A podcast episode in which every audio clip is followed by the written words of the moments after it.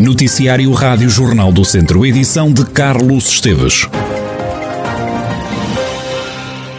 Esta terça-feira foi dia de fiscalização nacional feita pela ASAI. Esta terça-feira, 200 restaurantes, bares e cafés em todo o país foram então fiscalizados uma ação de verificação do cumprimento das normas da Direção-Geral de Saúde, com 28 brigadas envolvidas. Em Viseu, a fiscalização decorreu na zona histórica da cidade.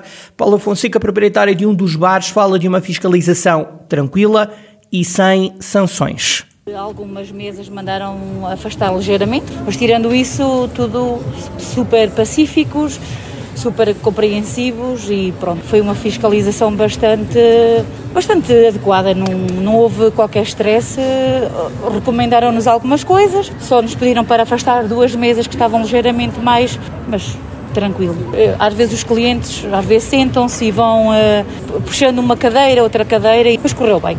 A operação de fiscalização que decorreu do norte a sul do país permitiu também uma ação pedagógica, como dá conta Pedro Gaspar, inspetor-geral da ASAI. O objeto desta ação por todo o território nacional centra-se de facto no cumprimento das normas da DGS, com grande incidência na parte da restauração. Não exclusivamente, houve aqui a oportunidade até de uma ação pedagógica ou preventiva numa primeira fase. Começámos precisamente a operação ao meio-dia, ali um bocadinho pré-almoço, para darmos aqui algum espaço, detectámos situações de que se estivessem com ocupação de pessoas estariam em cumprimento e, consequentemente, alvo de processo de contornação. Felizmente para eles e também para nós, o que nos interessa é que seja cumprida a lei, houve espaço para podermos fazer essas indicações de correção. Como principal infração, o inspetor da ASAI destaca a falta de distanciamento entre as mesas dos estabelecimentos. Acaba por ser o incumprimento da, do distanciamento, uh, das regras de ocupação e distanciamento. Acaba por ser a situação uh, mais evidente. A questão das máscaras também já houve uma outra situação, também algumas situações de teta da questão da máscara. A, a questão do, das regras de distanciamento e da ocupação é que tem sido o, o efetivo de, de maior verificação de cumprimento. Esta é uma das ações para avaliar o cumprimento das normas da Direção-Geral de Saúde nesta terceira fase de desconfinamento. O comboio já devia ter voltado a Viseu, é o que defende o vice-presidente da Câmara de Viseu, João Paulo Gouveia. O autarca lamenta ainda que a autarquia não tenha sido chamada para a discussão sobre o Plano Nacional Ferroviário. Viseu começa por, desde logo, lamentar a Câmara de Viseu não ter sido convidada para estar na apresentação do Plano Nacional Ferroviário. Por outro lado, desde há oito anos que andamos a lutar para que este Plano Nacional Ferroviário contemple Viseu. Lamentamos que uma cidade que é uma capital distrito, que tem 100 mil habitantes e movimentos pendulares superiores a 100 mil pessoas dia, que não consiga estar ligada ainda por ferrovia. João Paulo Gouveia deixa ainda críticas a este plano, defendendo que agora já deveria ser o tempo de concretizar as obras.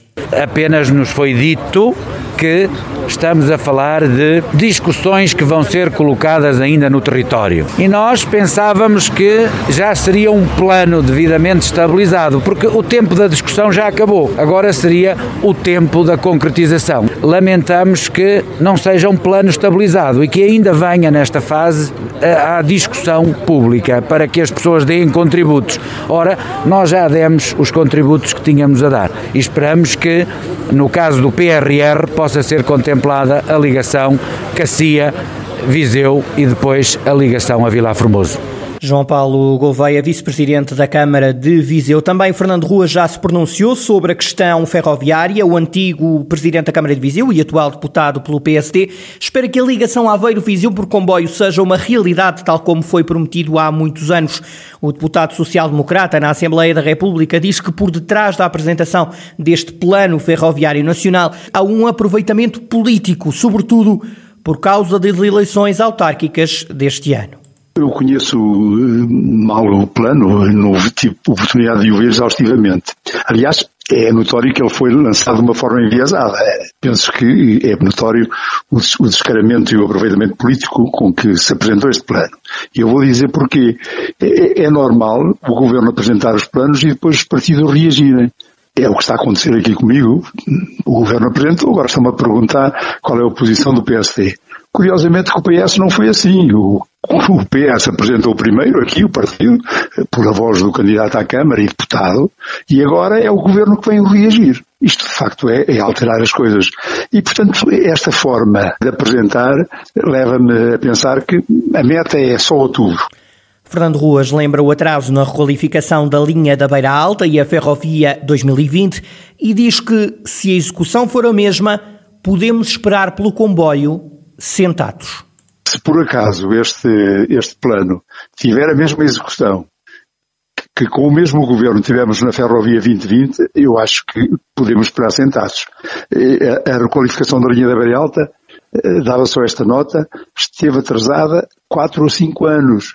E eu penso que a razão fundamental foi para eh, arranjar financiamento ou para justificar o financiamento da, da, da perimetral do metro de Lisboa, onde aí não houve nenhuma dificuldade. Foi dito e feito. Fernando Ruas a reagir ao Plano Ferroviário Nacional, que tem como objetivo ligar todas as capitais de distrito. Atualmente não são servidas pelo comboio capitais como Bragança, Vila Real e Viseu. Entretanto, o deputado do PS na Assembleia da República, José Rui Cruz, tem dúvidas de que a nova linha de comboio Aveiro-Mangualde, que consta neste Plano Ferroviário Nacional, lançado ontem pelo Governo, que esta seja uma realidade nos próximos tempos. Nós vamos entrar numa fase de contributos e o que há é expectativas de que as capitais de distrito tenham ferrovia nos próximos anos, nas próxima, na próxima década. Em relação a Viseu, há a expectativa da, dita linha Aveiro-Mangualde, essa linha é uma linha que tem custos elevados e vamos ver até que ponto haverá capacidade financeira para que essa linha seja construída. Eu não, não digo que não seria boa para Viseu, mas atendendo aos custos, eu tenho muitas reservas que seja possível nos próximos tempos. Plano Ferroviário Nacional com diversas opiniões ouvidas aqui pela Rádio Jornal do Centro. Garcês Trindade garante recandidatar-se à Câmara Municipal de Rezende com ou sem o apoio do Partido Socialista em causa a recusa da Conselhia do PS em Rezende continuar então a ser comandado pelo atual autarca. Garcês Trindade, que cumpre o segundo mandato à frente da autarquia, diz que não vê qualquer razão para não se recandidatar à Câmara se o Partido Socialista me rejeitar, que é assim que se diz, rejeitar a possibilidade da minha recandidatura, eh, apesar de não haver qualquer tipo de situação que diga ao contrário, continuo a confiar que as estruturas nacionais do Partido Socialista vão fazer prevalecer a deliberação da Comissão Permanente de, de, de, novembro de 2020, não é? Que diz que todo o processo de designação dos cabeças de lista respeitará o princípio geral das recandidaturas dos presidentes de Câmara e dos presidentes de Junta. Estou à espera que, que digam alguma coisa. Se porventura o Partido Socialista de, de todo modo, nível central, me rejeitar, eu formalizarei uma candidatura independente. Podem ter todos a certeza disso. Garcês Trindade, presidente da Câmara de Rezende, garante então recandidatar-se, mesmo sem o apoio do PS. Entretanto, o presidente da Conselhia, Jorge Caetano, diz que a estrutura está ainda à procura de um nome consensual. Fonte da distrital do PS garante que a estrutura vai apoiar a decisão que sair da Conselhia. Entretanto, a Distrital do PS já anunciou vários nomes. Para Carral do Sal surge o nome de Paulo Catalino.